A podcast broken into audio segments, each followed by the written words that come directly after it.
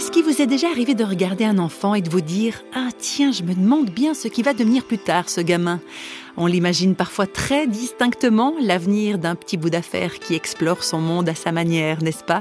Mais réflexion faite, il faut avouer que le mystère reste souvent absolument total, parce que la vie réserve bien des surprises. Si vous aviez rencontré Yousra quand elle était enfant, vous n'auriez probablement jamais pensé que cette petite fille d'origine marocaine deviendrait un jour pasteur.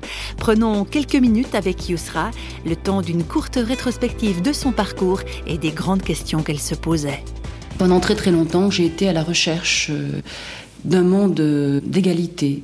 Parce que justement, en tant que femme aujourd'hui, euh, je n'étais pas non plus en accord avec les thèses de hmm. l'islam enfin, concernant la femme. C'est vrai que ça m'a aussi beaucoup amené à, réfléchir hmm. et, à me poser des questions. Je n'ai véritablement pris conscience que Dieu existait qu'à l'âge de, de 18 ans.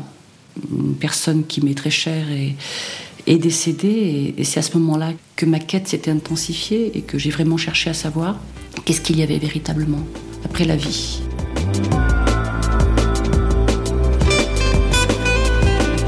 Cette recherche amène Nusra à s'intéresser d'abord à la religion de sa famille, et puis elle rencontre des chrétiens et trouve des réponses à ces questions dont la foi en Jésus-Christ, ce qui n'est pas pour plaire à ses parents. Disons qu'ils ont supporté euh, cette conversion pendant deux ans, mais au bout de deux ans, j'ai été envoyée au Maroc.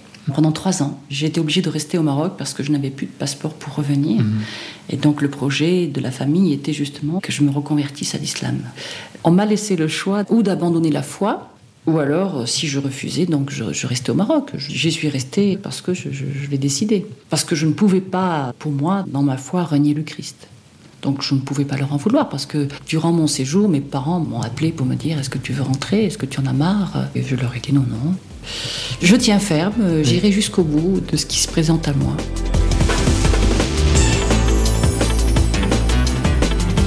Et Yousra a tenu jusqu'au bout, c'est vrai. Cette détermination l'a conduite à devenir pasteur.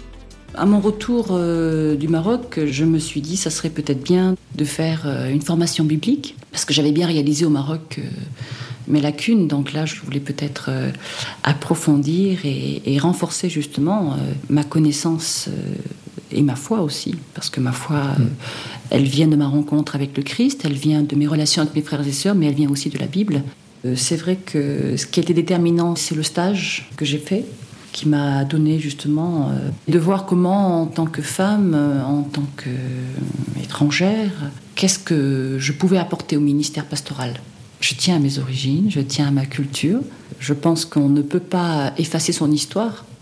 Et pour moi, le Christ nous prend là où nous sommes. Ma foi ne m'amène pas à tout annuler, mais bien au contraire, peut-être à m'incarner, plus encore dans ce qui fait mon originalité. Bien à l'aise avec son identité, Yousra, c'est la force tranquille et la foi solide. Voilà qui pourrait expliquer pourquoi elle porte tout aussi bien la djellaba que la robe pastorale.